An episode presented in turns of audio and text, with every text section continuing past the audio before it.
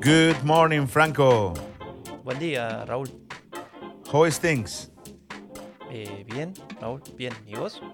I'm fine, thank you. Everything's okay. Che, Raúl, pa- para un poquito. Eh, ¿Vas a hablar todo el episodio en inglés o qué te pasa? That's right, Franco, that's right, yes. Eh, Raúl, ¿qué te pasa? No, pues, mira, Franco, resulta que hemos alcanzado el número mágico de 40.000, 40.000 escuchas con el podcast y buceando en los datos he visto que 1.000 de esas 40.000 vienen de países anglosajones y quizá es buena idea hacer un podcast bilingüe para explotar e- ese público. Raúl, em, let me tell you something very important. Du brauchst ein paar Urlaubstage. yes. Si votás en Alemania, tenés dos votos. Con el primero elegís un candidato o una candidata. Con el segundo elegís un partido político. Qué bueno sería tener un tercer voto, ¿no? Por ejemplo, uno para elegir un podcast que te explique todo lo anterior, que te cuente cómo funciona y qué mueve a la política alemana. Y lo que es aún más importante, que haga todo eso, pero en español. Yo soy Franco de Ledone y junto a Raúl Gil vinimos a cumplir ese deseo. Porque esto, esto es el tercer voto. Política alemana en español.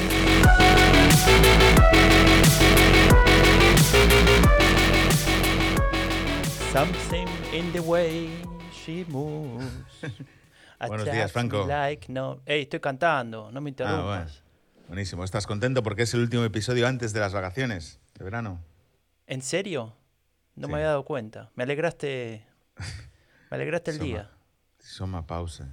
Eh, estamos en un. Soma Pause. Acá en Alemania, ¿viste que se dice Soma Loch para la política? El agujero del verano porque no pasa nada. Yes. Y hay que llenarlo con no pasa cosas. nada, no pasa nada. Eh, no pasaba nada antes, en la era Merkel, pero ahora sí pasan cosas. Sí, es verdad. ¿No? ¿Te acuerdas que decían, no, con Merkel no pasa nada? Bueno, La, la política alemana es aburrida. eh, sí, y, hay y un si y si volviésemos a aquella época, Franco. A la un poco época del- nostálgico. Del, fin de la era Merkel. No, la época de que era aburrida.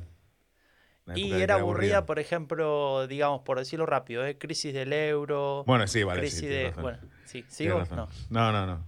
Volvemos. Bueno, Porque vamos no- a hablar de, de crisis hoy, ¿no? En algún sentido. Siempre hablamos de crisis, pero sí, hoy tenemos un tema muy si todo es interesante crisis, nada es crisis. Dios santísimo. Sí que necesitas vacaciones, ¿eh? Ahí.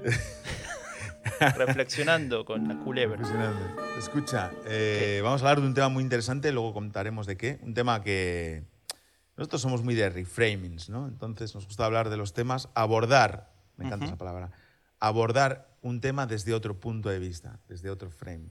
Entonces, bueno, eso lo haremos después, pero primero que toca, siempre hablamos de qué, Franco. De encuesta, mi amigo Raúl. De hecho, le tendremos que poner una cortina de encuestas, ¿no? No tenemos cortina de encuestas. Le ponemos. eh, a ver. ¿Esta? Mm, Más o No menos. sé yo, no sé yo. Igual podría ser, podría ser, la verdad, Podría para lo que ser, hay. ¿no?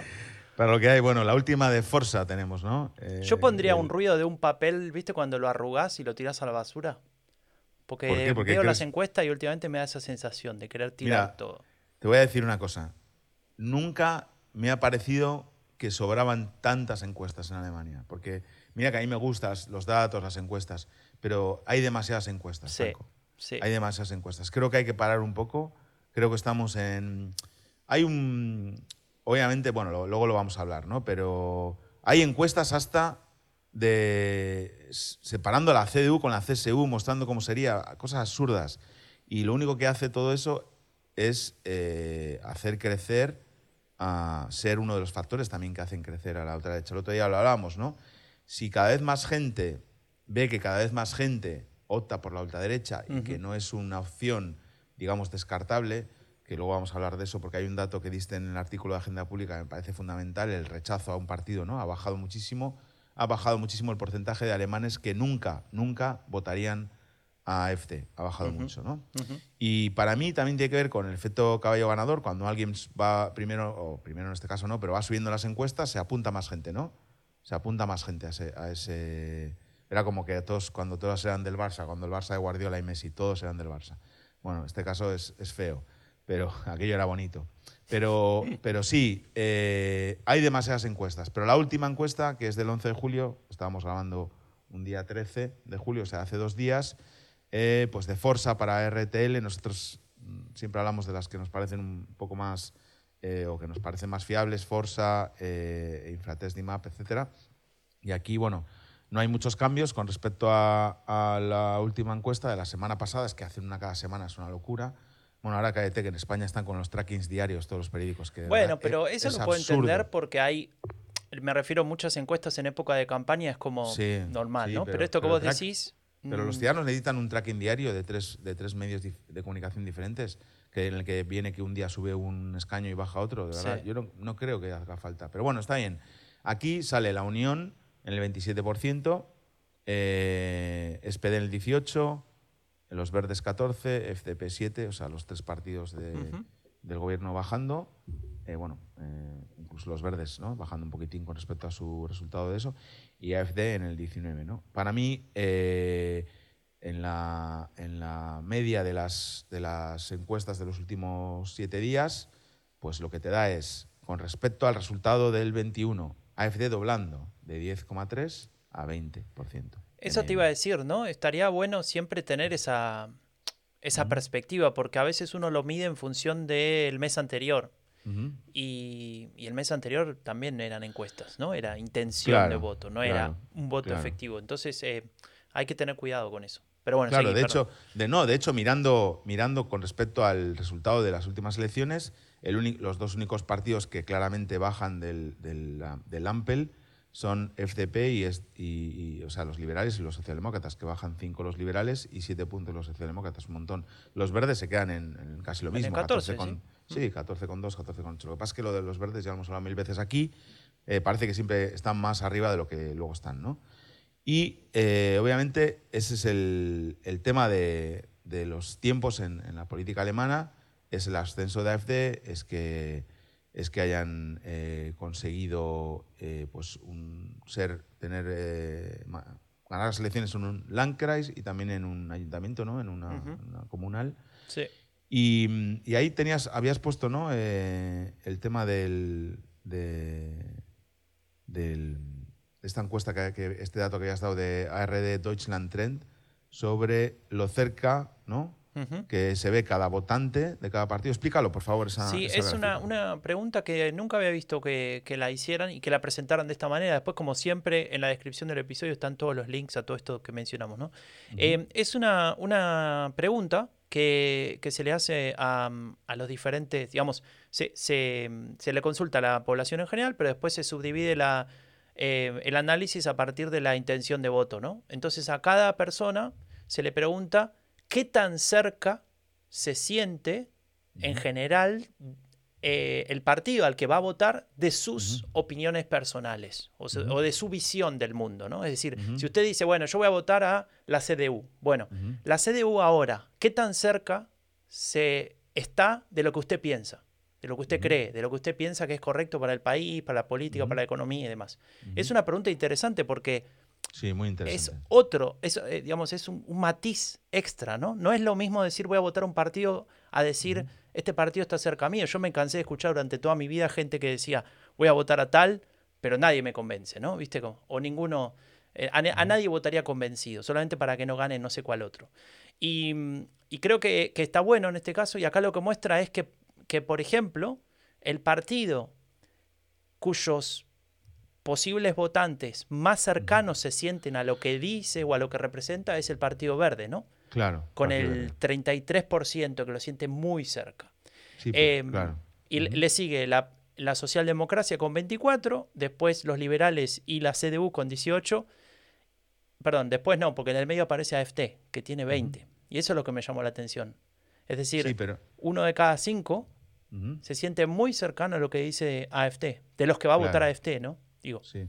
Lo que pasa es que si lo pillas en. Si pillas los datos globales, eh, cercanía, digamos, porque pregunta, da cuatro respuestas. Muy cercano, cercano, poco cercano o nada cercano. Si pillas todo el global, eh, quien tiene mejores números es los verdes, con 97% cercano, digamos, o cercano muy.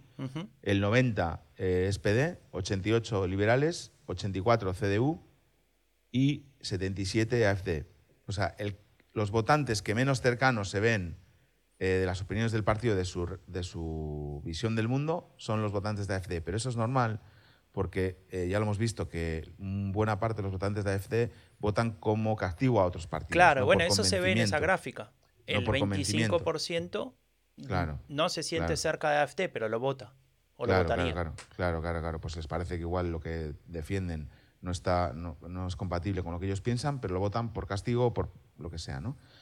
Y mm, es interesante, obviamente, eh, sobre todo en el caso de los verdes, pues es más, digamos que tiene son el partido ahora mismo de, Alemania que tiene unos planteamientos más claros sobre los temas, entonces pues uno eh, o se siente cercano o, ¿sabes? qué decir, si, si, les votas, tiene que ser por esa razón, ¿no? Por, por, esa cercanía también. Claro, claro. Y también tiene sentido con esto del mantenimiento de, del resultado electoral de hace dos años, o no menos, ¿no? Un año y, bueno, casi dos años, y del, de las encuestas actuales. Y es que este, ese 14% pareciera ser el núcleo duro que nunca va a cambiar de, los verdes, ¿no? Al menos por ahora. Hay que decir que estamos mostrando todo esto en un marco que ya mencionabas, que AFT está en promedio alrededor del 20%, uno de cada cinco alemanes va a votar o votaría AFT, pero también porque en estas semanas hubo una serie de victorias, ¿no? digamos, eh, a nivel comunal, eh, un alcalde, un, un, landrat, que después vos vas a explicar qué es, porque es muy fácil de explicar. Em, y ahí hubo, hubo unos triunfos eh, en segunda vuelta de AFT que hasta ahora no se habían dado. Lo cual mm, no es que necesariamente cambia el panorama político, pero son símbolos, ¿no? Son golpes. Que... Bueno, es, eh, va, va haciendo muescas en la pared, ¿no? Eh, ¿no? Que, em, sí. Va consiguiendo cosas. creo, yo pensaba, igual estoy muy pesimista, te lo he dicho todas estas semanas. Está muy pesimista, sí. Estoy muy pesimista con esto y de hecho no voy a... ¿Estás comiendo mal? ¿Qué te pasa? No, estoy comiendo bien, estoy comiendo mejor que nunca. De hecho, por, igual por eso. Igual estoy comiendo tan sano que por eso estoy tan pesimista. Tendré que, tengo que volver a los chuletones con patatas.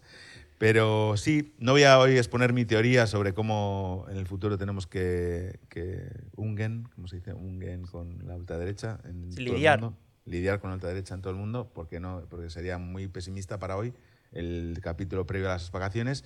Pero sí me parece que Alemania, la política alemana y los medios alemanes, o de verdad quieren que AfD esté donde está, o son seguramente uno de los peores países en lidiar con la ultraderecha.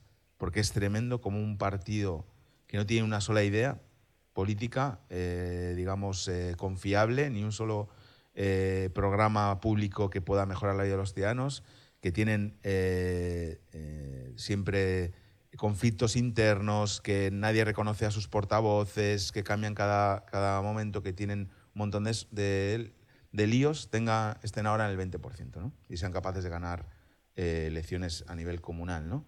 Entonces, creo que lo están haciendo muy mal. Yo pensaba, ¿no? En el caso de Vox en España. Vox sacó las últimas elecciones el, cerca del 15% y ahora va a estar por ahí el 14%. Eh, pero en Alemania eh, sacaron el 10 y ahora están en el 20. O sea, ¿qué estamos haciendo estamos haciendo todo mal, ¿no? Para que pase esto. Todo mal, porque, porque, bueno, en fin, em, obviamente hay problemas en Alemania, pero no se muere la gente de hambre en Alemania, ¿no? En general. O sea, hay problemas, hay problemas de pobreza, hay problemas de precariedad, hay problemas de que seguramente muchas veces el discurso de la clase política no tiene que ver con los problemas de la gente o no habla de los temas que les interesan, pero desde luego hay una, una influencia de los medios tremenda, ¿no? Los medios que se preguntan cómo crece tanto AFD cuando llevan, eh, no sé, años repitiendo sus marcas. Claro, ahí, ahí se genera esa bola de nieve que decías al principio, ¿no? Los medios discutiendo sobre eso, AFD vuelve a aparecer, que hace mucho que no estaba en los primeros planos de, digamos, en los talk shows, en, en, los prime time de la tele, de, la, de, de los podcasts, de la radio y demás de Alemania.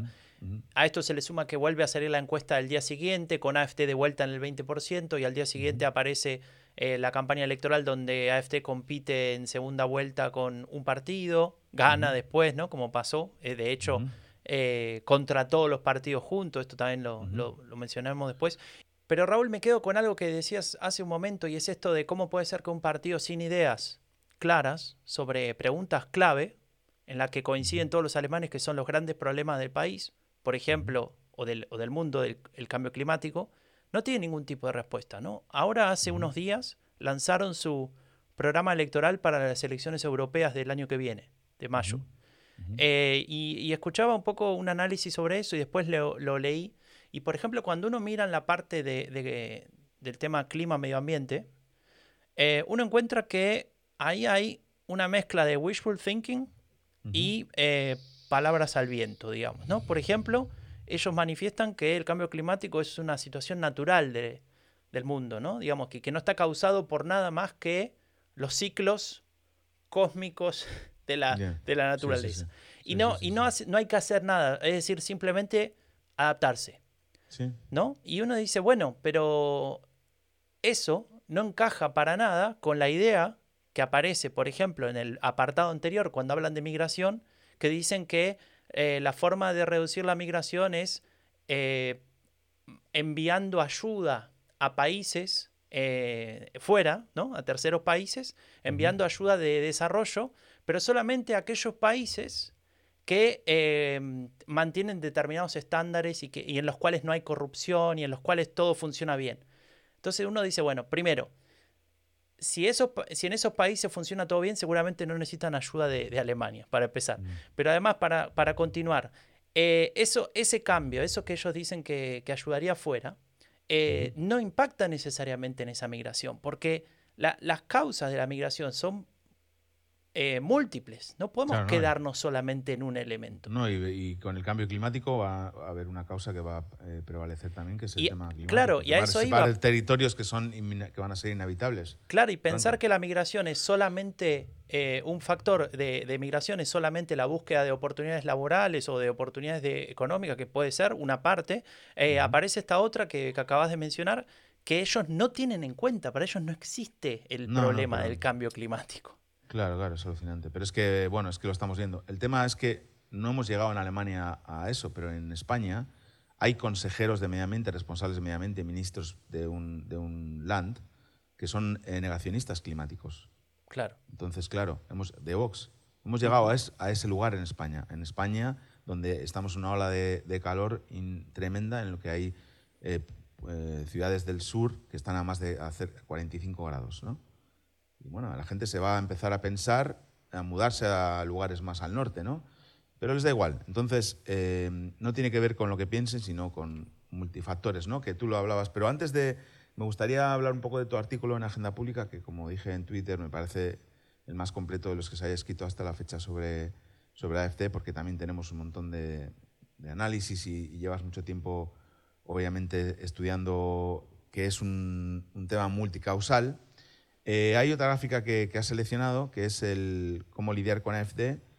Em, se les pregunta a los eh, simpatizantes de cada partido, bueno, en general a los alemanes y luego por partidos, eh, qué harían con AFD. en general, descartar una colaboración, ¿no?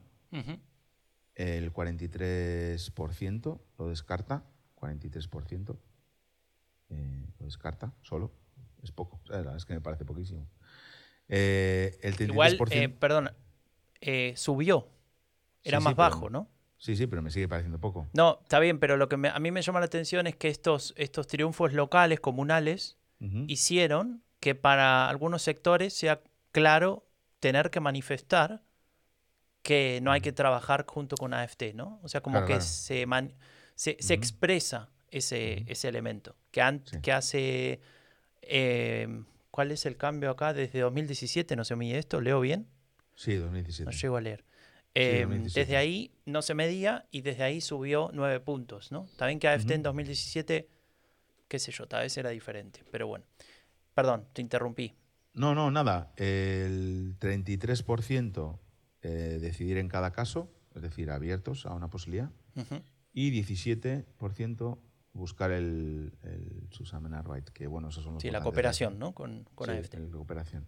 En, los menos favorables, los verdes, ya hemos hablado mil veces de eso. Segundo, el SPD.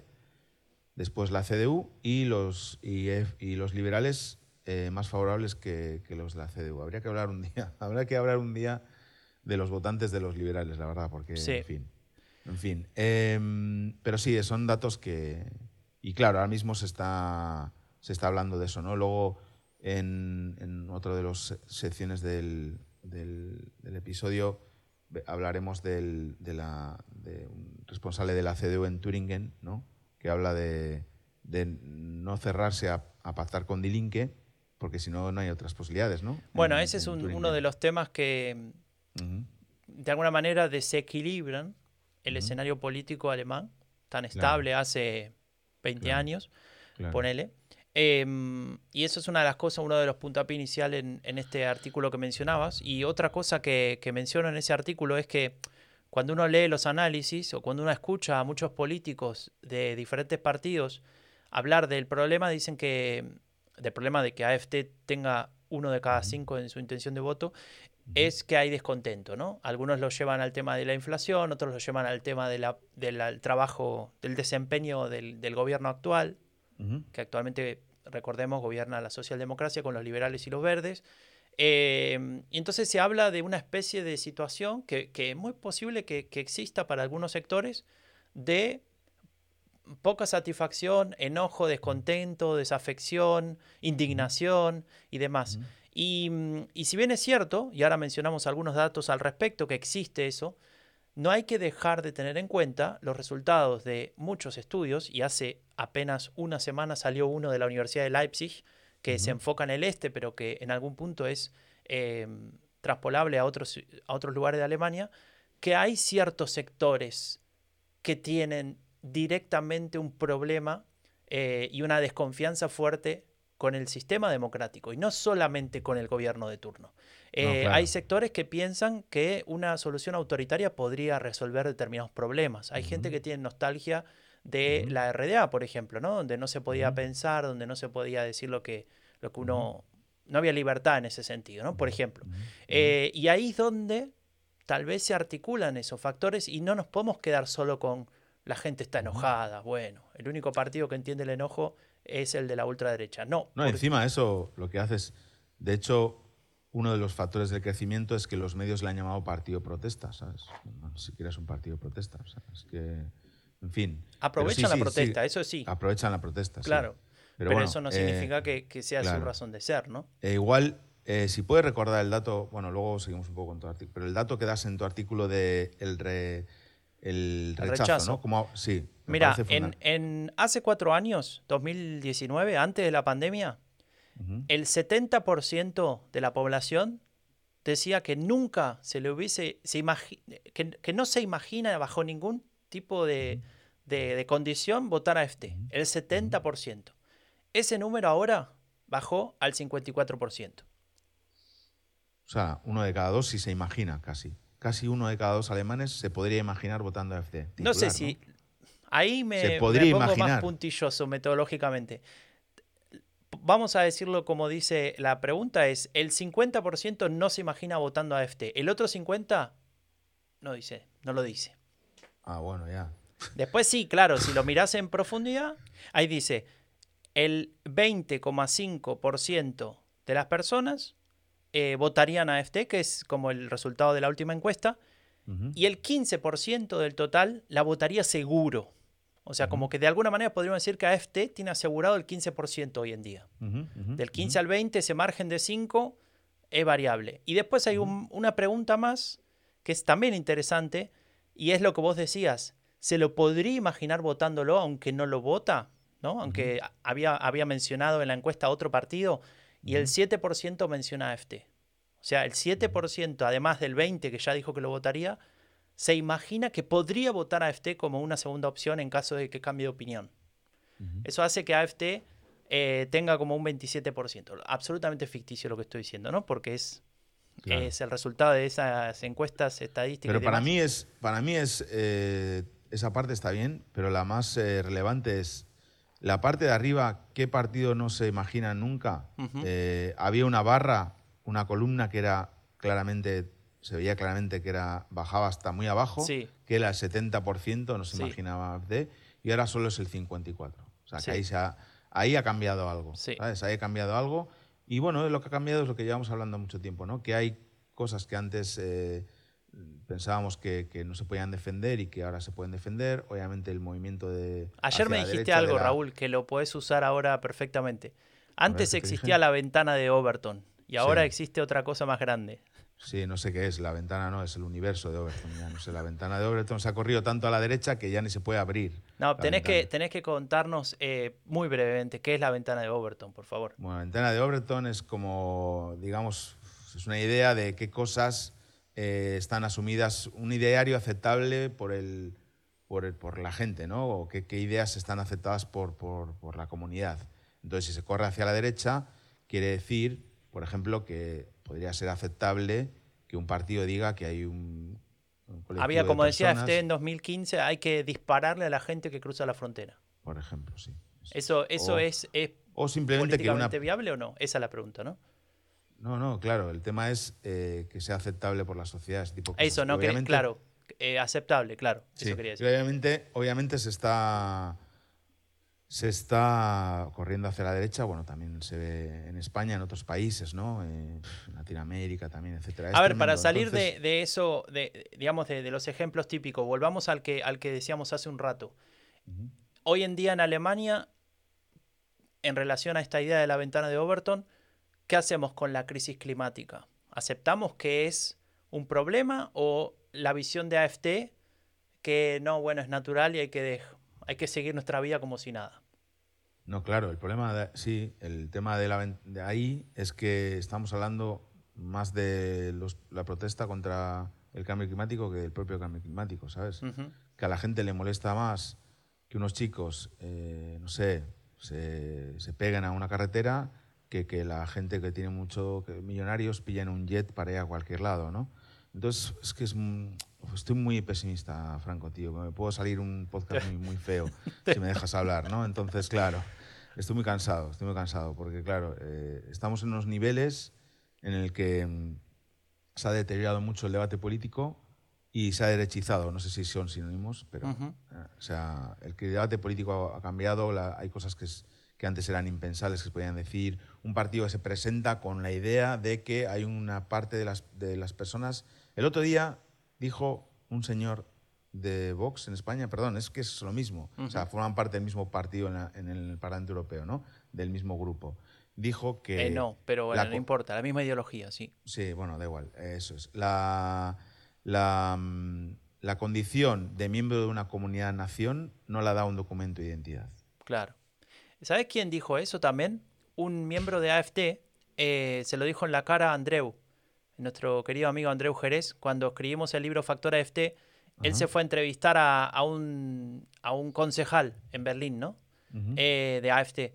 Y, y una de las preguntas, eh, en, en el medio de la entrevista, Andreu venía preparado con su pasaporte alemán, porque él tiene la doble nacionalidad, lo Ujú. pone arriba de la mesa y le dice, usted, si yo le muestro esto, usted dice que yo soy alemán, y el tipo agarra el pasaporte, lo ojea así como Sí, parece de, verdad, de como, si estuviese, como si estuviese en el, en el, en el aeropuerto, ¿no? A ver si claro, y dice, bueno, esto es un documento que a vos te permite decir que sos alemán, y nosotros lo permitimos, pero vos sabés, y yo sé, y todos sabemos, que vos no sos alemán. Ah.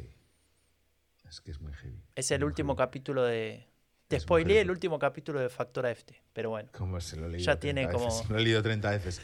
Nada, es muy heavy. En fin, vamos a salir un poco de, de AFD, pero bueno, eh, el artículo lo vas a, a poner el enlace, ¿no? En la Sí, agenda sí, pública. lo porque- ponemos, lo ponemos y... Para, una cosa más para, para, para ser justo. Eh, Ujú. También es verdad que, y no lo mencionamos hasta ahora, pero hay una, una insatisfacción muy grande con el gobierno, digamos, más allá del tema de FT, digo, y, y hay un dato Ujú. ahí que es clave, y es que apenas el 22% está es- contento con lo que está haciendo el actual Es tremendo, gobierno. ¿no? es tremendo. O sea, para mí, el escenario político actual es toda la crisis que hay, digamos, eh, las, crisis, las eh, multicrisis, pero también la incapacidad del gobierno para afrontar esas multicrisis. Y de ahí eh, sumas todo la- el papel de los medios de comunicación, eh, el, trabajo también, el trabajo también subterráneo que está haciendo AFD, porque obviamente eh, ellos hacen su trabajo subterráneo, ¿no? También. y, y hablan con la gente y todo eso. Y mucha gente está perdiendo el miedo a acercarse a ellos, ¿no? Pero escucha esto, Raúl, a ver si a vos te pasó. Vos tenés experiencia de gobierno, ¿no? Eh, hay hay una, una pregunta que tiene que ver con, con la el título de, de- de la, de la gráfica es situación en Alemania, ¿no? En relación a, a esta insatisfacción con el gobierno. Y a- hay, hay dos opciones, ¿no? Si usted se siente confiado, ¿no? En lo que está haciendo el gobierno y si usted se siente incómodo o... No es incómodo la palabra, es... em, ¿viste cuando te sentís... em, ah, no me sale ahora. Inseguro. Inseguro, exacto, ¿no? Gracias. Entonces, de nada, Raúl. Eh, y las, las eh, razones de sentirse inseguro, que es el 77% que se siente tremendo. inseguro, ¿no? Es tremendo. Eh, no se le pregunta por las razones, ¿por qué usted se siente inseguro? Y se le da una lista de, de- de posibilidades. Y la más votada o la más eh, cercana a lo que piensa la Sí, gente, es que es el 25%, es la- el accionar de la política y el gobierno, ¿no? Esta sensación de que el gobierno no está haciendo lo que tiene que hacer. Y acá aparece un poco esta, esto que nos, nos ha pasado a todos, eh, en cada uno de nuestro país y también acá. Tampoco sabemos muy bien, porque si, si a mí me dicen, bueno, decime, ¿qué tiene que hacer el gobierno? Y como que dudás, ¿viste? No, no lo tenés tan claro, pero la Claro. sensación de que no estamos siendo conducidos, si se quiere, de una manera razonable, es Claro. lo que te lleva a estar inseguro. Pero tú imagínate que además esto venimos de una era, la de Merkel, que lo que vendía era seguridad y tranquilidad, ¿no? Tremendo. Eh, decía la gente, yo puedo dormir tranquilo con Merkel como canciller, ¿no? Bueno, Eso lo que eh, era su valor, ¿no? lo- aunque, lo- Luego no, aunque luego no, es decir, podía ser que no, Claro. pero era su valor. Pero aquí, fíjate que el primer problema o el primer tema para que estén inseguros es la propia política y el gobierno.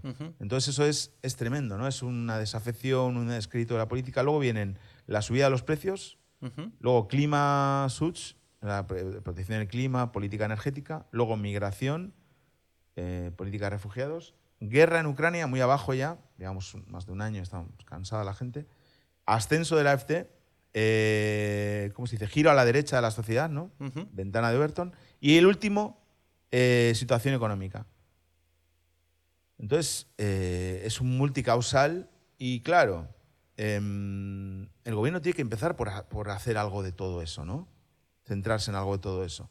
Y, si cada, y además, cada una de las, o algunas de las propuestas que plantean para algunos de esos problemas generan nuevas polémicas, también hay que decir que la oposición, la manera de, de hacer oposición, pues no es muy responsable, digamos, porque... Bueno, ahora cambió el secretario general del partido de la CDU, un cambio Sí. que sorprendió a muchos.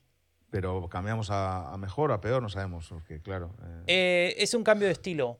Chaya, Ujú. Chaya era un, un, eh, una imagen, eh, digamos, Mario Chaya era la- el, Sí, sí. hasta ahora el secretario general del partido de Berlín, de mm, Lichtenberg, sino, no, de Marzahn, de Marzahn, o sea, de, de- de una, una zona eh, al este de Berlín y, mm, y tenía un estilo bastante diferente al de Merz, ¿no? Digamos, como que se los consideraba un poco complementarios, pero esa idea de complementario hoy en día, después con las cartas sobre la mesa, se analiza como en realidad eh, contrarios, ¿no? Como que no funcionó nunca esa sociedad, al menos eso es lo que, lo que leí ayer.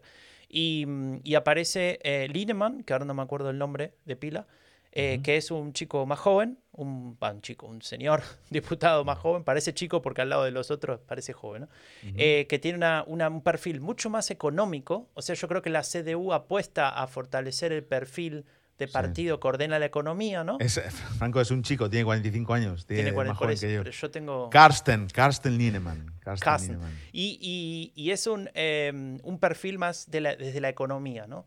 Eh, me parece que la intención sería salirse de la discusión de los valores, no sé hasta qué punto lo van a lograr, pero es De la batalla cultural. Exacto. Y ponerse del lado de lo que a la CDU históricamente le ha dado resultado. No sé sí, si claro. ahora le daría resultado, porque los economía, tiempos cambian, sí. pero cuando uno preguntaba por competencias económicas, ¿quién puede manejar mejor los Sí. destinos del país desde ese lado, sabiendo que Alemania es eh, un país productor, exportador, industrial, etcétera? Bueno, tal vez la CDU ahí con, con un perfil más desde ese lado eh, podría ser eh, generar mucho más eh, cercanía, ¿no? Especialmente teniendo en cuenta que el punto débil del gobierno actual, además de, de lo que decíamos de esta sensación de que no administra bien o de que se pelea mucho o de que tarda mucho en tomar decisiones y demás cuestiones o que toman decisiones impopulares, también es que hay inflación, ¿no? Que, que- que los precios suben, lo vemos, vamos a comprar y nos damos cuenta. Entonces, bueno, ese es un poco, eh, muy brevemente y sin haberlo preparado a fondo, mi análisis sobre el cambio en la CDU. Muy bien, fantástico. Eh, sí, pero vamos a. Bueno, quería comentar una cosa que me ha dejado alucinado. Con esto de. Ya pasamos eh, al tema del día, que bueno, va a ser el tema. vamos a poder dedicar solo cinco minutos, pero bueno, no es broma. Eh, le preguntan a la gente por la eh, satisfacción con el gobierno y eh, el 22 están satisfechos, 77 no satisfechos. Es heavy.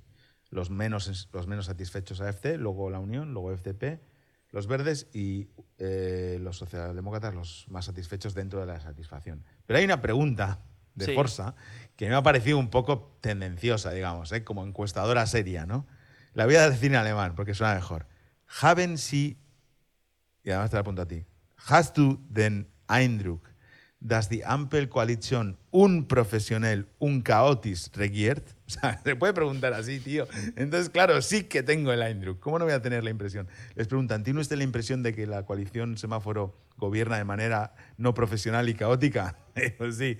El 61 dice que sí, es alucinante, tío. La No, pregunta. igual eh, la, la pregunta está mal formulada. Yo diría, ¿tiene usted la impresión de que la coalición trabaja de manera poco profesional, caótica? ¿No? ¿No es cierto? ¿Le parece? Sí, no es cierto, le parece, no, no- no es así.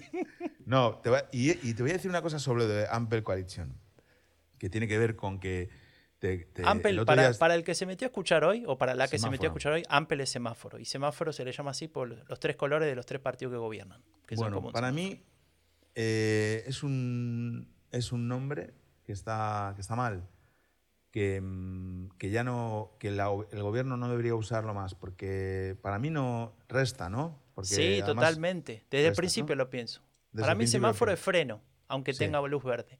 Bueno, pues el otro día tuve la suerte de estar a un metro y medio de- del vicecanciller y ministro de Economía, Robert Habeck. Ajá. Sí, hace poco Ajá, no nos contaste. Bueno, Sí, sí, bueno, sí lo conté, lo conté en mis redes sociales, en, en Instagram. no te sigue nadie, Raúl. Tenés No que contarlo nadie. acá, que nos siguen millones. Bueno, pues era la Sommerfest, la fiesta de verano de Das Progressive Centrum, que es un think tank progresista, ¿no? Cercano a los verdes, sobre todo SPD, ¿no? Digamos. Ujú.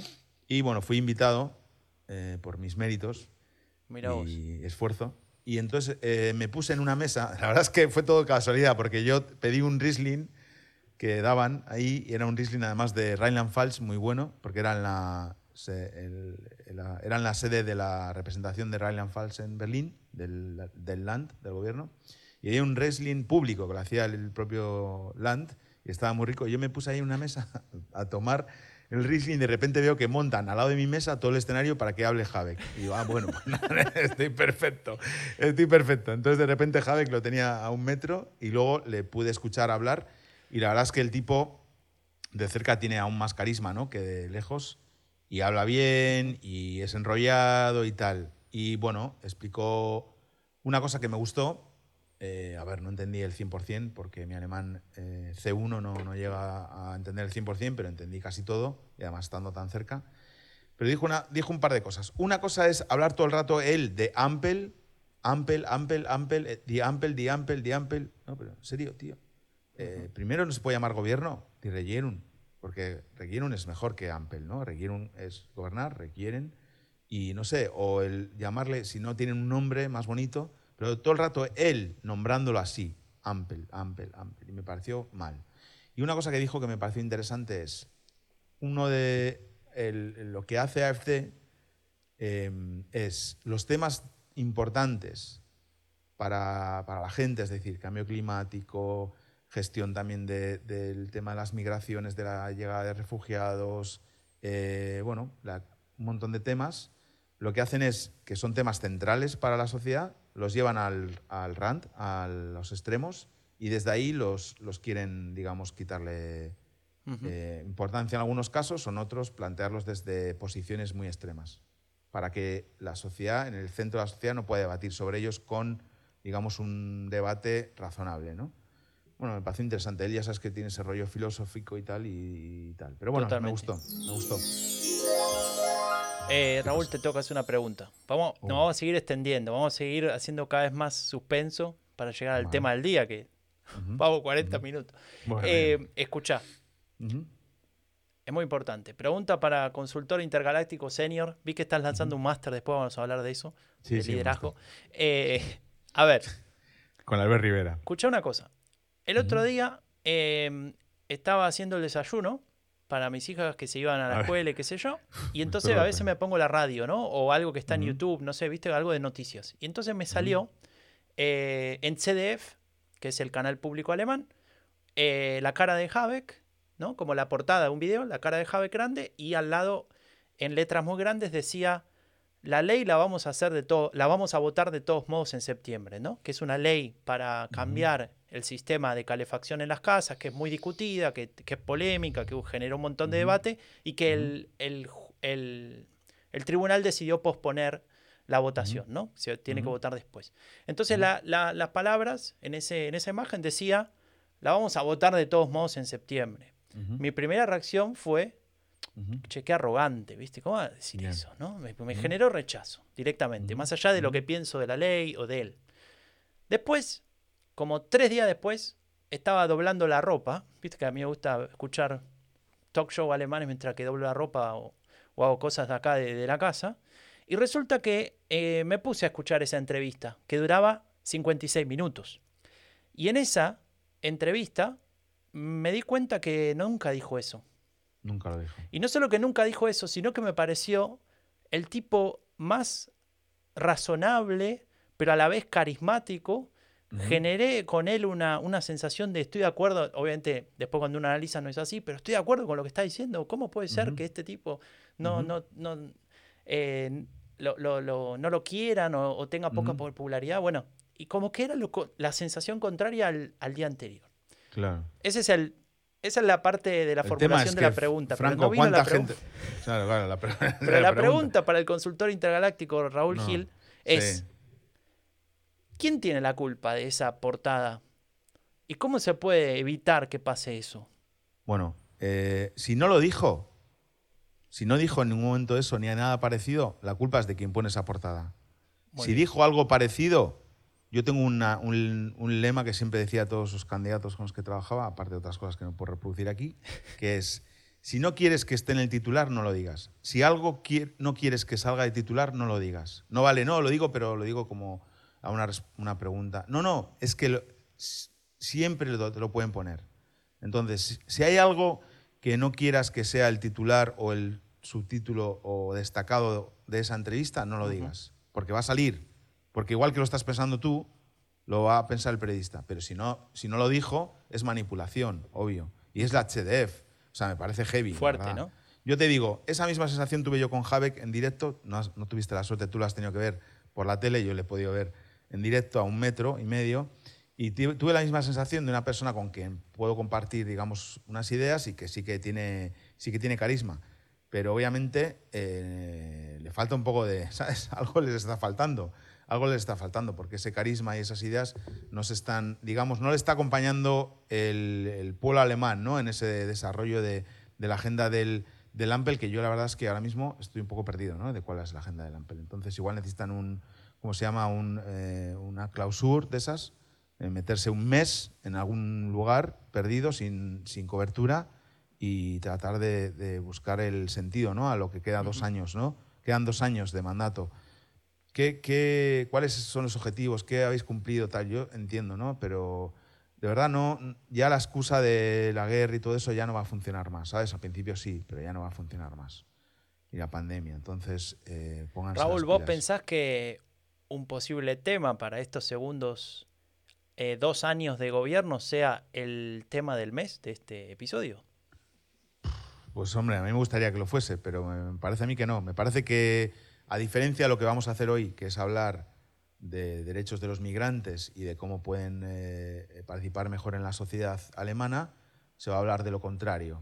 A pesar de que es verdad que el Ampel está empeñado y ha aprobado diferentes medidas para, por ejemplo, facilitar eh, la nacionalización eh, alemana por parte de los migrantes, para facilitar la llegada de migrantes a Alemania para, para, vivir y trabajar aquí. Es verdad que el Ampel está haciendo esas cosas. Mira, estoy diciendo lo mismo yo, el Ampel, ¿ves? Por culpa de Javier.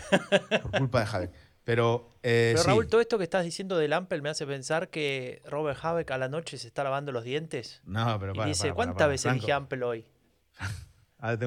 Vamos a cambiar un tema más serio, hombre. No, pero hay una pregunta más importante, Franco, en este episodio, que tiene que ver con el reframing que queremos hacer de las cosas y también con el tema de AFT y de los debates que hay sobre las políticas migratorias que muchas veces eh, se hacen en frames eh, con mensajes racistas y xenófobos, no solo por parte de la derecha, sino también por otros partidos. ¿Qué pasaría si los migrantes, los extranjeros, pudieran votar en Alemania? ¿Se, les, ¿Se seguiría hablando de las políticas migratorias con esos mensajes eh, xenófobos? ¿A qué partidos votarían los migrantes? ¿Alguien que se dirige a ellos con ese tipo de mensajes? Pero bueno, eh, como sabemos, en Alemania no se puede votar si no eres ciudadano alemán a las elecciones federales y las regionales. si, si eres ciudadano europeo, como cualquier otro en otro país de la Unión Europea, puedes votar en las municipales y en las europeas. Aunque no puedes votar en, la, en los referéndums, ¿no? No puedes votar en los referéndums, por ejemplo, sí. Eso es. Entonces, vamos a hablar de, un, tema que hace tiempo que queremos hablar, que es el derecho a voto en Alemania para, extranjeros. Y vamos a hacer un poco de historia y lo vamos a hacer con alguien, eh, con una gran experta en este tema, Franco. Sí, vamos a hablar con Luisi Pedrosa, que ella es eh, experta en migración y ciudadanía, estudia sobre eso desde hace muchos años, vivió de hecho acá en Hamburgo, en Alemania, eh, trabaja ese tema en Latinoamérica, Caribe, en Europa, en Asia, o sea, tiene una perspectiva global de la discusión, conoce muy bien eh, esta pregunta que nos estamos haciendo. Actualmente es profesora e investigadora en el Centro de Estudios Internacionales del Colegio de México y, bueno, como es una, una muy buena eh, amiga, la conocemos de hace muchos años, pero además una gran experta en el tema, decidimos mandarle algunas preguntas porque em, conoce tanto esto que hasta escribió un artículo que fue publicado en la Bundeszentrale für politische Bildung, ¿no? que, que es esta organización para la formación y educación política alemana muy prestigiosa y que no, no, no, acepta el artículo de cualquiera, por decirlo de alguna manera. Y ahí ella tiene su artículo sobre este tema y nos da las claves, no solamente en ese artículo, sino en lo que vamos a escuchar ahora, eh, a partir de la respuesta que nos da una, serie de preguntas sobre el tema. ¿no? Sí. Igual me encanta la, cómo comienza el artículo, dice, ¿quién es el pueblo? ¿no? Es una cuestión central en el debate sobre el derecho a voto de los eh, extranjeros en Alemania. ¿no? ¿Quién es el pueblo? ¿Quién es el pueblo? ¿Quién es el pueblo? ¿Quién forma el pueblo? Bueno, eh, ¿Te parece si arrancamos con la... Venga. A ver, hay una pregunta clave ¿no? en todo esto y, y, es que en algún punto lo primero que, que, uno piensa cuando, cuando habla del derecho a voto es, es sobre el tema de la nacionalidad, ¿no? Dónde, naciste o qué, o qué documento tenés, por decirlo de alguna manera, y, lo relaciona directamente con eso. Entonces, a partir de eso, eh, uno tiene que pensar, bueno, ¿cuáles serían los argumentos a favor de incorporar un derecho a voto que no esté necesariamente relacionado con solo ese elemento? Y esa es la primera pregunta que, que le hicimos a Luisi. Yo veo dos perspectivas principalmente. Una es la perspectiva de las personas migrantes y otra es la perspectiva de las comunidades receptoras. Em, respecto a la primera, la perspectiva de las personas migrantes, el derecho a voto es muy importante porque en primer lugar les reconoce no solamente como súbditos de una autoridad, sino como coparticipantes, como personas que pueden em, en la misma manera que los ciudadanos nacionales, ser consultadas y expresar su voz sobre asuntos de gobierno que les competen. Y por supuesto que a nivel local les competen los mismos asuntos que a las personas residentes nacionales. Entonces, desde su perspectiva, es un reconocimiento de su dignidad igual como personas, eh, es un reconocimiento de su voz una manera de, dar su voz en la misma medida que otros residentes y también eh, de reconocer su contribución a la sociedad, porque si estas personas son residentes, eso significa que trabajan, que tienen a sus familias también residiendo en el lugar, que por tanto les importa eh, que haya una buena recolección de basura, que las escuelas funcionen bien, que el alumbrado público funcione, eh, que la infraestructura local sea adecuada. Y estas personas también contribuyen con sus impuestos directos e indirectos, es decir, a través de, sus ingresos o a través de su consumo. Entonces, en esta medida, también se les debería consultar si están bajo las reglas eh, y la autoridad de, eh, un gobierno local. Este digamos que es el argumento de no taxation without representation, ¿cierto? Se debe consultar e incluir en la participación a todas aquellas personas que están bajo el gobierno eh, en una democracia. Por el otro lado, tenemos la perspectiva de la comunidad receptora. Y la comunidad receptora, sobre todo si se trata de una democracia, tiene un interés grande en incluir al mayor número de personas posibles que son adultas y que contribuyen eh, a esa comunidad. ¿Por qué digo adultas? Bueno, porque se requiere un cierto criterio, digamos, que por eso hay restricciones de edad en muchos países para poder votar, porque se requiere que las personas, o se supone que con la adultez empiezan a reflexionar sobre las opciones políticas, a tomar conciencia de su responsabilidad ciudadana. Em, pero eh, más allá de eso, es importante incluirles porque en la medida que se incluye el mayor número de personas adultas, contribuyentes en una comunidad, se tiene también información de sus necesidades y de sus intereses y se puede gobernar mejor. Entonces, desde un punto de vista de gobernabilidad es importante y por supuesto también es importante desde un punto de vista de legitimidad democrática una autoridad democrática electa en cualquier nivel, ya sea local, regional o nacional, tendrá mayor legitimidad en tanto mayor sea el porcentaje de la población que puede demostrarse que se consultó para elegir a esa autoridad, que participó para elegir a esa autoridad. Si en una democracia solamente un 20%, un 40% de ciudadanos residentes vota, entonces eso pone en, cuestión la legitimidad democrática de esa comunidad.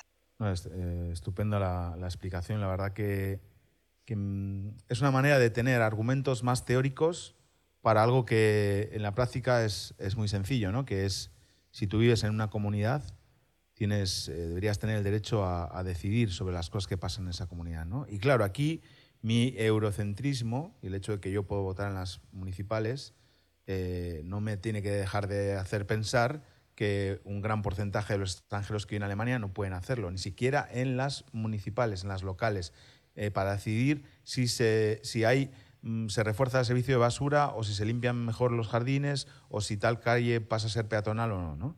Y la verdad es que es tremendo. ¿no? Yo creo que, que, es, que es alucinante que, que personas que llevan no sé, un montón de años. Ahora es verdad que, el gobierno alemán, eh, la coalición eh, gobernante, eh, bueno, está impulsando una, reforma de la legislación para que sea más sencillo y, sea, y puedas acceder a la nacionalidad alemana sin estar tanto tiempo en, Alemania, ¿no?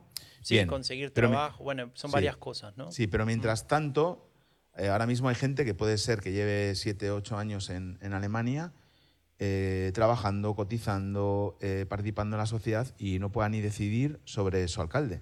Eh, Raúl, déjame decirte, hay gente que puede llevar acá 50 años y no puede recibir sobre, decidir sobre su alcalde, ¿no? de hecho, de hecho toda esta historia en el caso alemán, ahora en un momento vamos a hablar concretamente del caso alemán, pero muy cortito. Las primeras preguntas sobre habría que darle o no el derecho a voto a extranjeros aparece con los famosos Gastarbeiter, ¿no? los trabajadores invitados para la reconstrucción de Alemania, que primero eran españoles, italianos, después em, llegaron los, los que venían de Turquía, de los países em, de los Balcanes, ¿no? Y, y, esa gente vino a trabajar muy joven, 18 años, 20 años, y formó una familia, y formó una vida.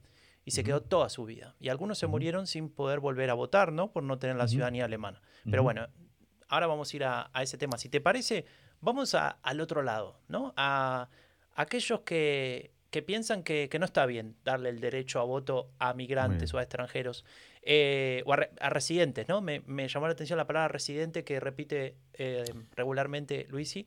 Claro, es, un em, buen, es un buen frame. Es un buen frame, sí, las personas residentes. Y, entonces le pregunté directamente, o le preguntamos, em, ¿qué argumentos emplean los que están en contra de esto? Y nos decía, quienes se manifiestan contrarios al derecho de las personas residentes migrantes a sufragar en una comunidad local o en una comunidad regional o nacional, generalmente eh, lo hacen contrastando el derecho a votar con un ideal de ciudadanía.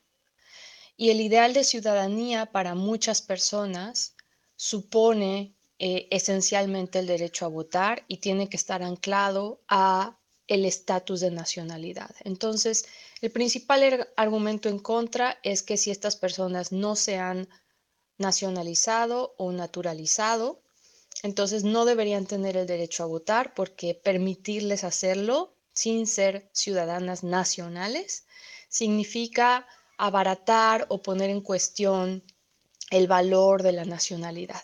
Ese es el principal argumento en contra. Y este argumento pues lo exponen sobre todo em, partidos conservadores que ponen mucho énfasis en los requisitos de integración sociocultural que las personas migrantes deberían alcanzar y demostrar haber alcanzado antes de naturalizarse. Y por tanto proponen que el derecho de voto no puede ser la entrada a la ciudadanía, sino que debe ser algo así como el premio al final del camino, la corona de una integración exitosa.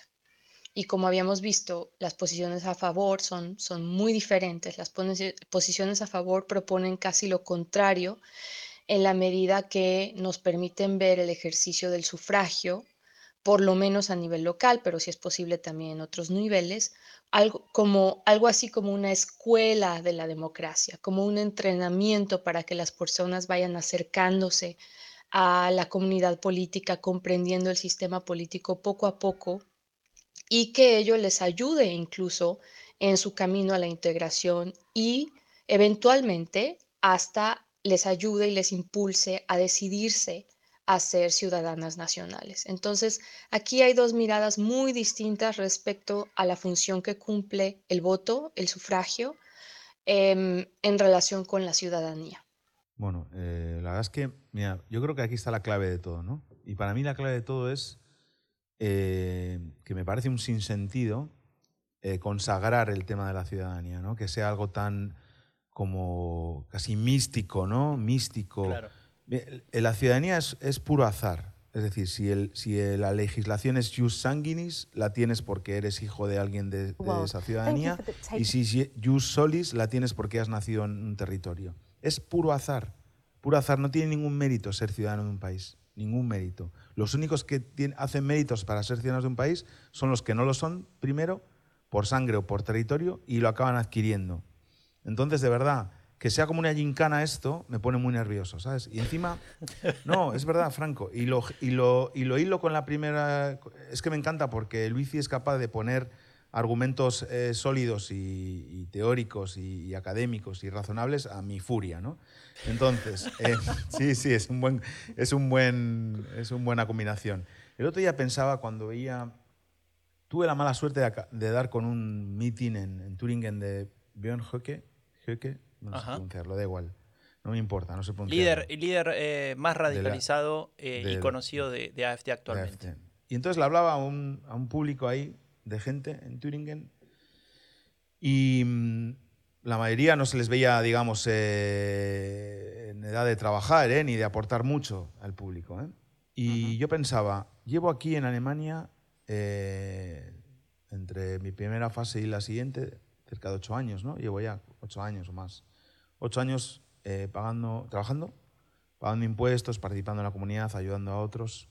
Estoy pagando con mis impuestos el sueldo de Pionjeque y estoy pagando con mis impuestos las ayudas sociales o la pensión de esos votantes de AFD, que Hockey y los votantes de AFD no me quieren en este país. Entonces, ¿cómo no voy a estar pesimista, Franco, si es que no, es un sinsentido? Entonces, si yo pudiese votar en las elecciones federales o en las regionales, pues obviamente este argumento pesaría en, mi voto, ¿no? Claro. Eh, eh, pues sería un voto de defensa, ¿no? Es decir, hay, un, hay unas ideas, hay unos partidos que me quieren fuera de este país, a mí y a mi familia. Bueno, yo llevo eh, aportando a este país ocho años. Tengo todo el derecho a quedarme y también el derecho a participar y a decidir cómo quiero que sea el Parlamento, qué, qué, políticas públicas se, se hacen. ¿no? Y, y, volviendo a esto de la consagración ¿no? de la ciudadanía, me parece ridículo, la verdad. Me parece ridículo y me parece que vender eh, la ciudadanía de un país como un premio final a la integración. Bueno, podríamos hablar un montón de qué es integración, ¿no? O quién tiene que integrarse. Pero bueno, eh, llevamos ya 300 horas de episodio, con lo cual no nos va Mira, primero, primero recordar, por si, si te metiste recién, estamos escuchando a Luisi Pedrosa, profesora em, en el, profesora e investigadora en el Centro de Estudios Internacionales del Colegio de México, eh, nos está explicando todas las dimensiones de, este problema, eh, de esta cuestión, de esta, de esta discusión que estamos planteando caprichosamente en el episodio de hoy, em, y, lo está aplicando de una manera tan clara que nos permite a nosotros desarrollar, como decías vos, nuestras emociones y demás. Pero, claro, está, está, fíjate, está creando el, marco teórico para que podamos, eh, eh, que nuestras emociones puedan fluir ahí, ¿no? Y, y claro. ideas. Y que no parezca cuatro gordos hablando de política. Que claro, claro, claro, claro, eh, Escucha, pero una cosa que me pareció interesante, ¿no? Que, vos lo decías un poco al principio, lo del, lo del framing, ¿no? Eh, cuando, cuando yo escucho las dos partes eh, a favor, en contra, ¿no? De lo que nos explica Luisi, son dos framing de lo mismo, ¿no? que, que no se tocan en realidad, ¿no? Están como viviendo en universos independientes. Uno habla de mejoremos la democracia, el otro, el otro habla de démosle valor a la nacionalidad o, no, no, o al mérito, ¿no? Como decías vos, así simplificándolo al máximo. Ahí no, no hay forma de que un, uno compita con otro porque estamos hablando de, objetivos diferentes, ¿no? De objetivos muy distintos. Y ahí es donde está la clave, que siempre cuando, cuando se me pregunta cómo cómo vencer a la ultraderecha o qué se puede hacer. Bueno, una de las primeras cosas es formar el propio frame, ¿no? A partir del cual vamos a discutir. Porque si discutís en base al frame del otro, a partir del cual el otro forma su argumentación, va a ser muy difícil. Va a ser muy difícil. y, una última cosa, porque ahora nos vamos a meter en concreto sobre Alemania, pero que también nos sirve de introducción al, siguiente, a la siguiente pregunta. Pero el otro día hablaba con, nuestro amigo en común, Miguel Montero, y me decía que escuchaba a alguien diciendo que el problema eh, de muchos migrantes con respecto a la política es que no les interesa, ¿no? yo decía, bueno, pero si no te dejan votar, eh, tenés que ser muy especial, eh, con muchas ganas y con mucho interés, y, no, y tener tiempo, aparte, para decir que te interesa leer sobre política o los diarios, o estar informado, o querer saber qué partido piensa qué cosa, para después no poder votarlo porque no tenés derecho, ¿no? Fíjate, Franco, ante eso, que hasta en las democracias más estabilizadas y, más desarrolladas hay un 25% de abstención crónica de gente que nunca vota, aún teniendo el derecho, Franco. Totalmente. ¿Cómo, y que no participa de lo público, ¿no? Eh, ¿cómo pues, obviamente, si tú ni siquiera puedes participar, y además es que no es así. Yo que llevo muchos años trabajando en lo que son las comunidades de inmigrantes en Alemania y viendo de verdad, están súper organizadas, quieren participar en política, defender sus derechos, están súper comprometidas contra el racismo, contra el, discurso del odio, contra el ascenso de la alta derecha. De verdad que muchos eh, ciudadanos alemanes que tienen nacionalidad por, eh, porque sus papás o sus mamás eran alemanes, podrían aprender también de este grado de movilización, ¿no?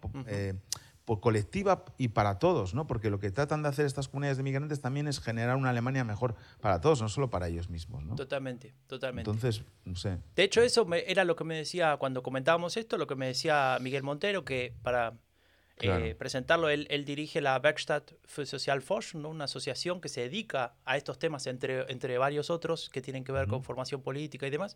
Y eh, sí, decía lo mismo que vos, diciendo, bueno, pero miremos las estadísticas a nivel general de los ciudadanos en, cualquier país y no va a ser demasiado diferente, ¿no? Y, bueno. Em, pero ya que estamos en el caso alemán, entonces en concreto, em, a ver, en primer lugar, ese artículo que les mencionaba, que les voy a poner el link ahí porque lo pueden leer en alemán y en inglés, si, si manejan alguno de los dos idiomas, pueden tener toda la info que escribió Luis y Pedrosa sobre, sobre el tema. Ella explica un poco eh, qué pasó con, cómo se desarrolló, digamos, esta, esta intención de darle derecho a voto a, los residentes, ¿no? Entonces ahí aparece en los años 70 la discusión por lo que decíamos antes de los trabajadores invitados, ¿no? Los Gastarbeiter, que vivían acá, que ya habían formado una familia, que hacía 20 años que estaban acá, tenían hijos, los hijos eh, hablaban el idioma acá, iban a la escuela acá y demás, y eh, aún así no tenían derecho a voto. Eh, y ahí se empieza a discutir, ¿no? En los 80 aparecen unas, unas intenciones copiando a los escandinavos, ¿no? Que, que habían introducido eh, este tema y a nivel comunal tal vez se podía dejar que se vote y demás. Lo intentaron en Berlín, en Schleswig-Holstein, en Hamburgo, en Bremen y resulta que no funcionó por diferentes razones y al final apareció el Tribunal eh, Constitucional alemán y eh, puso un punto a toda esta discusión. Y eso... Esos señores del birrete rojo, ¿no? Claro. Eso es lo que, se, eso es lo que le preguntamos concretamente a Luis y Pedrosa y ahora ampliamos un poco. El Tribunal Constitucional Federal de Alemania decidió, después de que estaban en marcha cuatro procesos de diferentes estados alemanes, diferentes Länder, para extender el derecho a las personas extranjeras, el derecho a votar a nivel local, decidió que era anticonstitucional. Antes de que eh, Schleswig-Holstein y Hamburgo pudieran poner en práctica reformas que ya habían pasado, el Bundesverfassungsgericht se apresuró a emitir una opinión eh, que suspendía la posible aplicación de estas reformas en esos dos Länder y después emitió ya una sentencia más en forma expresando que la capacidad para cambiar esa ley electoral y determinar quién es el pueblo elector compete nada más al Parlamento Federal y no a los parlamentos de los Länder. Es decir, que se requiere una reforma constitucional con una mayoría cualificada a nivel federal en, Alemania para que los parlamentos eh, locales y de los Länder tengan la posibilidad de contemplar este tipo de reformas. Es decir, puso un alto, puso en seco eh, un alto al proceso de extensión del sufragio en Alemania que estaba ocurriendo desde finales de los 80 en este país, impulsado por organizaciones de la sociedad civil, por sindicatos, eh, por incluso organizaciones eclesiales y organizaciones de personas migrantes. Escucha, Raúl, antes de que, de que desates de vuelta tu furia, eh, te voy a decir una fecha. 9 de noviembre ¿Te suena? De 1989. Sí, esa sí me suena. La caída del muro de Berlín. Genau. 31 de octubre de 1990. Sí. El Tribunal Federal Alemán decide que eh, no funciona eh, el derecho a voto y se caen todas esas iniciativas que mencionábamos antes a nivel comunal y pone un punto a la discusión. ¿Por qué? Porque según su interpretación de la Constitución, básicamente, eh, dice que la en la ley fundamental, mejor dicho, que es lo que tienen los alemanes por Constitución, el, derecho a voto es un derecho del pueblo, la palabra Volk, ¿no? que se usa para pueblo, y que el, tribunal interpretaba esa palabra como el Deutsches Volk, es decir, el pueblo alemán. Y dentro del pueblo alemán, según esta interpretación, no caben los residentes no nacionales, que es lo que, de lo que venimos hablando todo este rato. ¿no? De alguna manera cierra la discusión y al mismo tiempo, si lo intentamos ver de un punto de vista optimista, y es lo que dice Luis y, eh, también en su artículo, es eh, te dejamos abiertos dos caminos. El primero es o redefinís el concepto de folk y decís residente, por ejemplo, entonces tenés que cambiar la constitución o la ley fundamental, lo cual significa dos tercios de las... Bueno, imagínate el lío, el lío que se arma ahí conseguir una, un, consenso político überparteilich, ¿no? Por encima de los partidos, muy complicado. O eh, facilitar el proceso de ciudadanía, cambiar las reglas del juego. Hace que la gente quiera ser alemán de manera más sencilla, menos burocrática, más rápida, etcétera, etcétera, etcétera. En algún punto, tal vez lo que estabas explicando hace un rato que intenta hacer el gobierno actual, tu querido Ampel, semáforo. Eh, pero, pero mm, en cualquier caso, eh, esa decisión del Tribunal Constitucional de alguna manera eh, es, un antes y un después. Justo en esa época, iba a decir el mismo año, pero no, fue un año después, eh, en la cual Alemania hablaba de, reconciliarse consigo mismo, ¿no? de unir esas dos Alemanias divididas por un muro. Y de pronto una parte de, los residentes no estaban siendo parte de esa reconciliación, ¿no? seguían estando ahí fuera. Sí, sí, no, es tremendo. Es tremendo el tema de Das Deutsche Volk.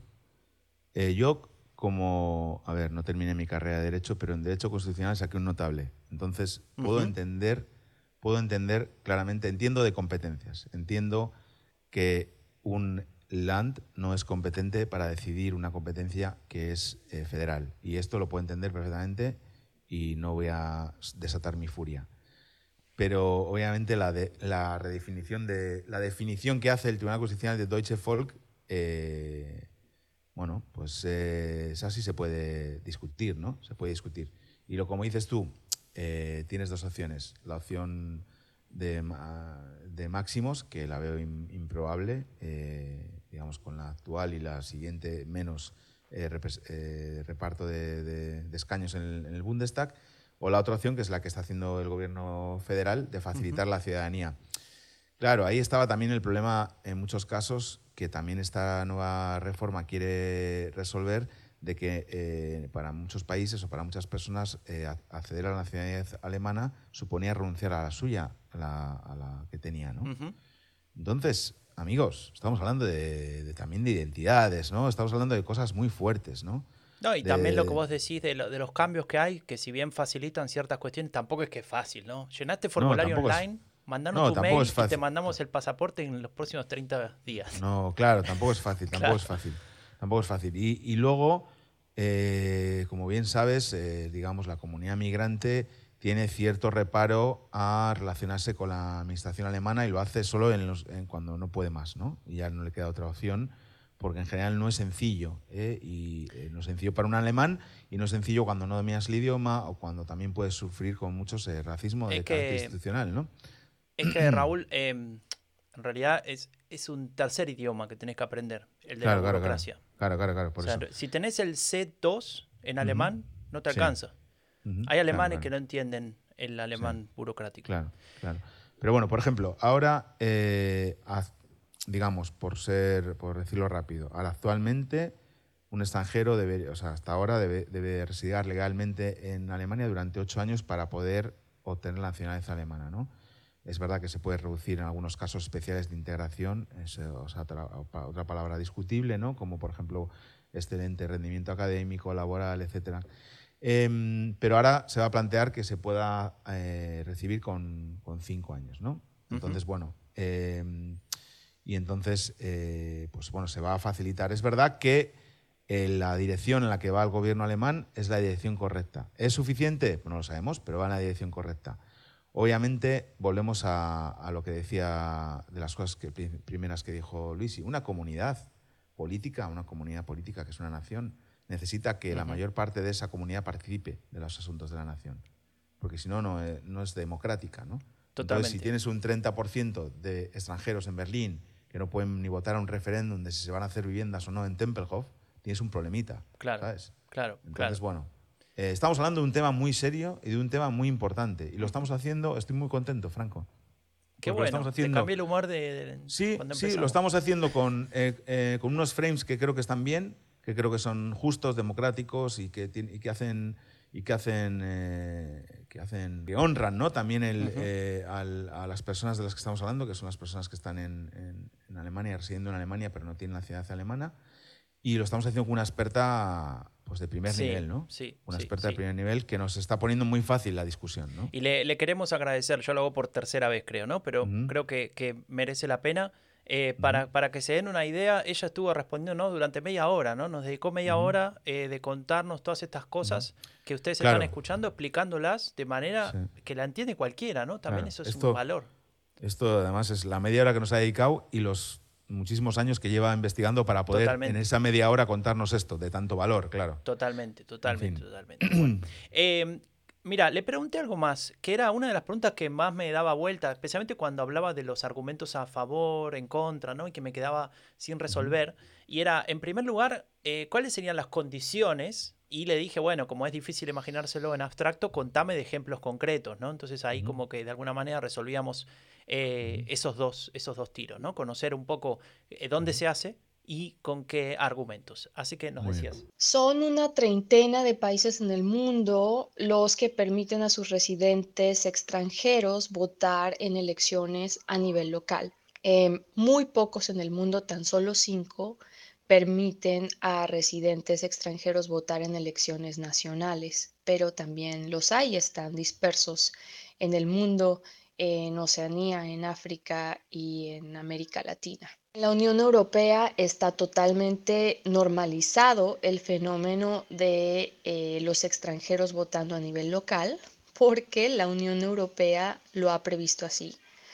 Cualquier persona miembro de un país europeo que eh, se mude a otro país europeo adquiere después de pocos meses el derecho a votar en ese lugar y también el derecho a votar para el Parlamento Europeo. Entonces, esta realidad que se ha normalizado tanto dentro de la Unión Europea existe, sin embargo, en países de la Unión Europea, no en todos los países, para los así llamados eh, migrantes de terceros países, es decir, para migrantes que vienen no de países de la Unión Europea. Pero yo creo que la Unión Europea es un buen ejemplo de cómo una vez que estas decisiones se toman en un plano político, es difícil que se les cuestione. Chile, Uruguay y Ecuador son algunos ejemplos de Sudamérica de países donde se permite el voto de las personas residentes extranjeras. De estos tres países, Chile es el más antiguo, junto con Uruguay. Son casos pioneros en el mundo que permitieron a sus residentes migrantes votar. Y Ecuador es uno de los casos más nuevos. Entonces aquí vemos que eh, a pesar de lo que mencioné antes de la Unión Europea como ejemplo, no es necesariamente la Unión Europea la región pionera o más característica de ampliar estos derechos a las personas extranjeras. En América Latina tenemos casos pioneros muy importantes y otro caso en el que se permite el derecho a votar incluso en elecciones nacionales es Nueva Zelanda. En los países donde se permite votar a las personas residentes extranjeras, el requisito para activar ese derecho suele ser la mera residencia. Es decir, las personas em, migrantes residentes tienen que comprobar haber residido em, entre dos y cinco años. Esa es más o menos la variación de periodos que se observa en un plano comparativo. Em, y ya que comprueban este periodo de residencia, eh, se les puede incluir en las listas de electores. A veces se les incluyen automáticamente eh, si hay un registro de residentes en el país, entonces automáticamente a partir del momento que han cumplido con ese periodo de residencia se les incluye en el registro electoral y se les envía una invitación a votar cuando se aproximan las elecciones. Qué bien que, haga una defensa de, los avances en Latinoamérica en este sentido, ¿no? que, no, que dejemos el eurocentrismo y, y defienda que esos avances se han producido sobre todo en, Latinoamérica. ¿no? Muy interesante, la verdad, lo que, lo que dice. O sea, que hay, digamos, hay países que, lo están haciendo y, se puede hacer. Es decir, eh, no es imposible, amigos. O sea, se puede. Totalmente. Y, me parece muy interesante esto que, ella plantea, que lo plantea desde la primera pregunta, y es la cuestión de la residencia, ¿no? Como clave para, para que esto funcione. Claro, tienes que tienes que tener algún, eh, alguna variable que sea la que, la que sea el requisito. ¿no? Para ello tienes que tener, obviamente, esa variable de residencia es la más sencilla, porque es la que te. La residencia es la que automáticamente también te da una serie de, obligaciones, ¿no? Totalmente. una serie de obligaciones. Em, y bueno, y un poco para ya ir cerrando con esta cuestión, volvamos a Alemania, porque más allá de lo que comentábamos del tribunal y, demás cuestiones, eh, hay ciertas iniciativas que trabajan en esta dirección y que, son bastante interesantes, que, que Luisi, por su trabajo de investigadora, las conoce y nos las cuenta de la siguiente manera.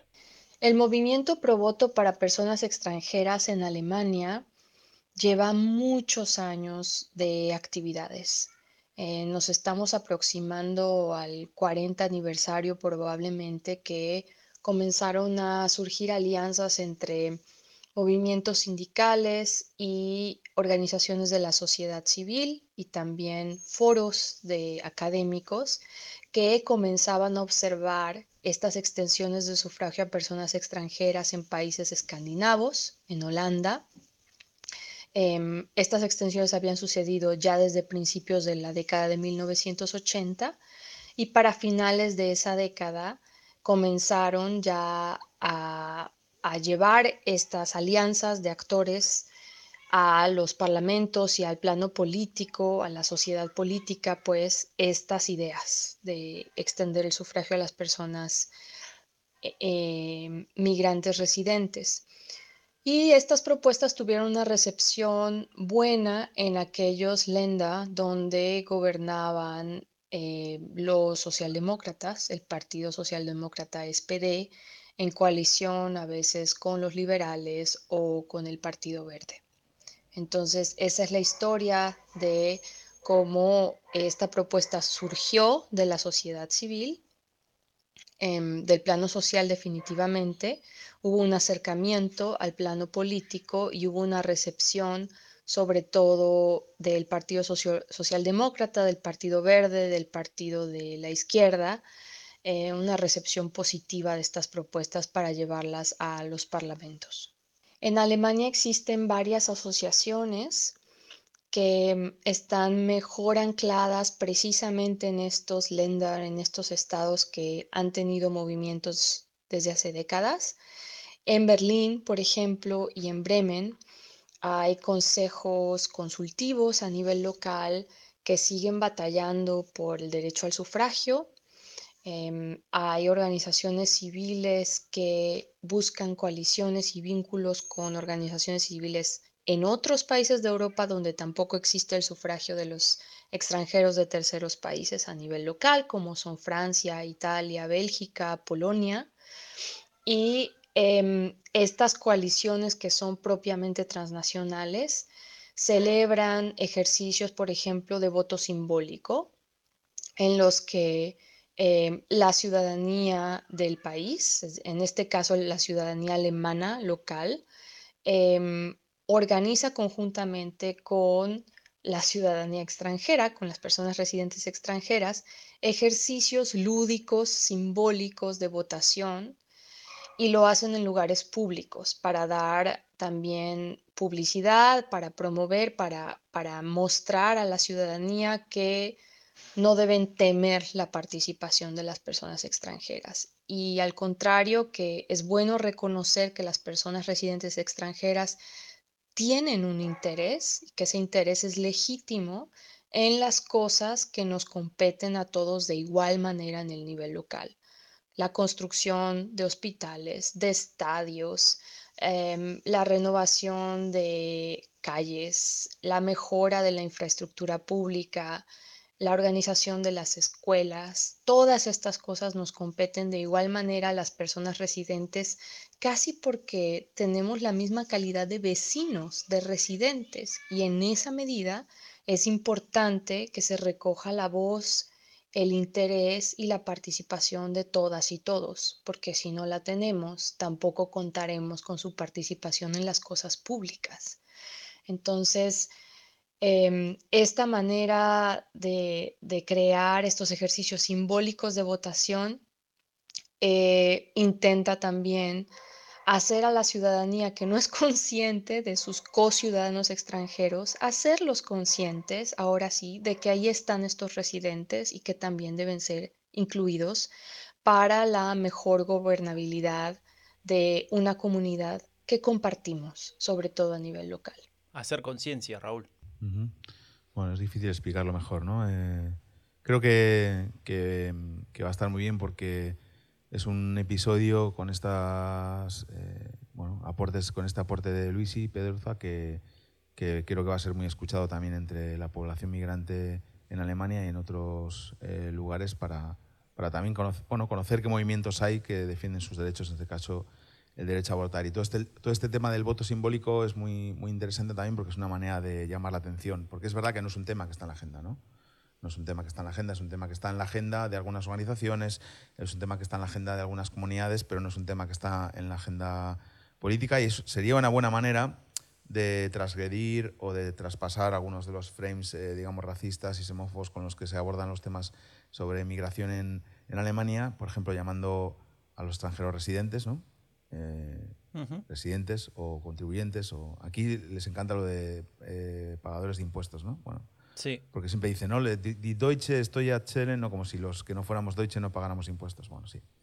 Eh, no sé, ponerles sobre, digamos, provocar la, reflexión de las personas que están en contra de esto, decir, em, tu vecino del segundo, que reside en, tu barrio desde hace ocho años, nueve años, paga impuestos, eh, te, te riega las plantas cuando tú te vas de vacaciones y al revés, tú le riegas las suyas cuando llega la hora de votar al, al concejal de- del ayuntamiento, él, él sale a, eh, tú sales a votar y él sale a dar un paseo porque no puede votar. ¿no? Bueno, Sí.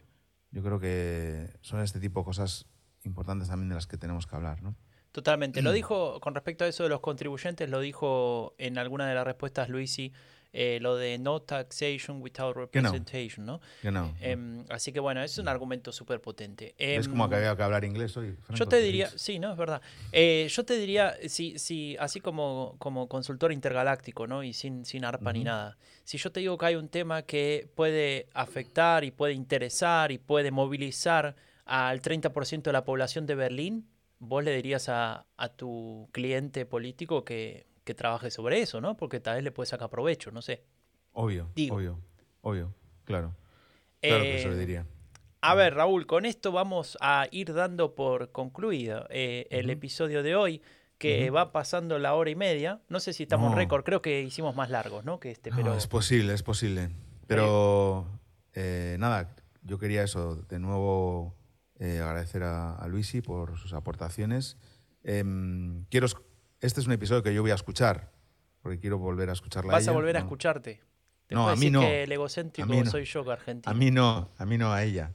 Y creo que, mm, que bueno, seguro que se te ocurre algún formato para, para el Fairbrighton de, de este episodio. Lo vamos a hacer, Porque- lo vamos a hacer. Ella, que acaba de decir Raúl, es Luisi Pedrosa. Ella es profesora, investigadora en el Colegio de México, es experta en migración y ciudadanía, conoce los casos de Latinoamérica, de Europa, de Asia, del Caribe, y hoy nos dio una clase realmente de, eh, para entender, al menos eh, en el caso que nos compete, que es en Alemania, la cuestión del voto para extranjeros. Eh, así que, Raúl, para ir cerrando, hay una, Sí. una cuestión que me llamó la atención de, nuestro, de nuestra querida comunidad, ¿no? que está reunida en el Discord. Discord, que les dejamos Sí. el link para sumarse en la descripción del episodio. Sí. Eh, ¿Qué era lo que se habló ahí esta semana? No, que Este tiene, mes. es muy gracioso porque tiene que ver con esto, de alguna manera, ¿no? De alguna manera tiene que ver con la gente que está expatriada. En este caso son nacionales españoles, que somos mo- casi 3 millones viviendo en el exterior. Españoles viviendo en el exterior. Hay unas elecciones en España. Por, por eh, una iniciativa política se ha recuperado el voto no eh, rogado, que era antes había que rogar el voto, solicitar el voto para que te lo pudieran eh, dar cuando estabas fuera y ahora directamente lo recibes, digamos, recibes la... O sea, el la- Estado español te manda una carta. Sí, eso, te manda una carta. Todavía sigue sin funcionar del todo bien, pero bueno, antes había que rogarlo y bajó la participación muchísimo, ¿no? Muchísimo. Ujú. Está- Estaban 1%, 2%, 3%, ridículo, ¿no? Cuando anteriormente el voto exterior decidía algunos resultados, ¿no? En Galicia, por ejemplo, que hay mucha gente fuera, lo llamaban la quinta provincia, la quinta circunscripción, ¿no? O pero sea que- resulta que, perdón, te interrumpo, pero vos como Sí. español, en Alemania no podías votar a la canciller y tampoco podías votar al presidente de España. No podías Eh, hacer nada. efectivamente, efectivamente. O sea, tenía muchas dificultades para votar al presidente de España. De hecho, se llamó voto robado, voto robado durante mucho tiempo, ¿no? Se ha recuperado ese- esa capacidad de votar. Obviamente la participación va a ir creciendo, pero no va a crecer exponencialmente porque la gente se ha te has acostumbrado también y porque está cansada y porque piensa que cuesta eh, mucho trabajo. Pero hay unas elecciones el 23 de julio, que yo por cierto votaré eh, en, en la urna, ¿eh? Em, porque estaré allí de vacaciones, que ya creo que lo hemos dicho. Em, Es lo único que te y- importa.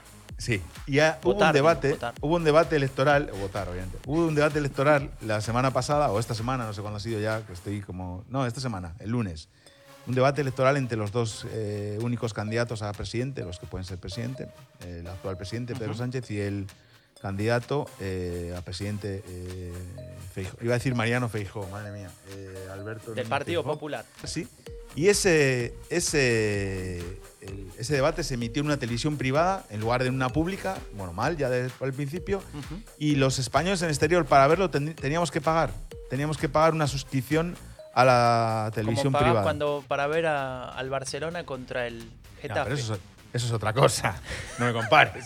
No me compares. Me parece, me parece que me vas a hacer el meme del, tipo este con por, la. estaba por decir eh, al Barcelona en, en la Conference League, pero me dio Eh, no, cosa.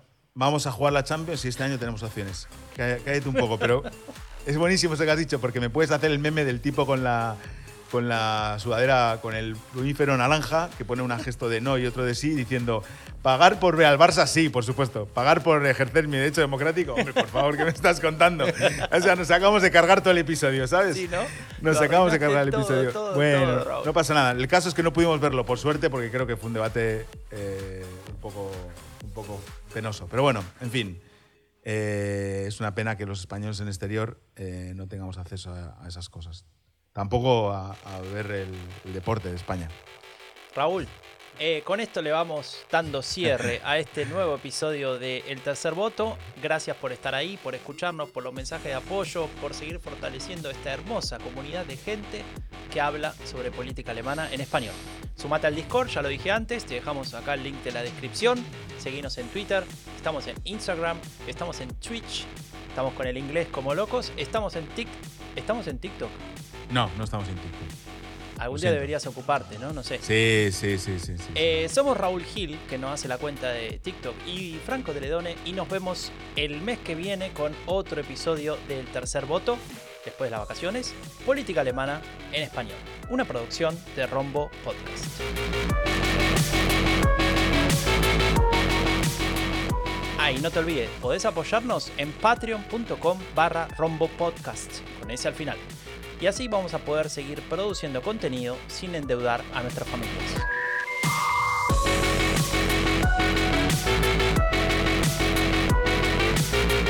Raúl, Dime, Franco. estuve toda la semana pensando en qué preguntarte algo hiriente sobre Barcelona. Ya lo hice al final del episodio un poco. Y no se me ocurrió nada. Y pensé, no te dije nada de que salieron campeones de no sé qué cosa, de no sé qué copa eh, contra Croacia, ¿no? ¿Quién? España. Eh, España-Croacia. Ah, sí, sí, la selección española, perdón. Sí, es que no, puedo, no lo puedo ver porque no tengo acceso a la televisión española. Chao. Oh. Chao, chao. Adiós.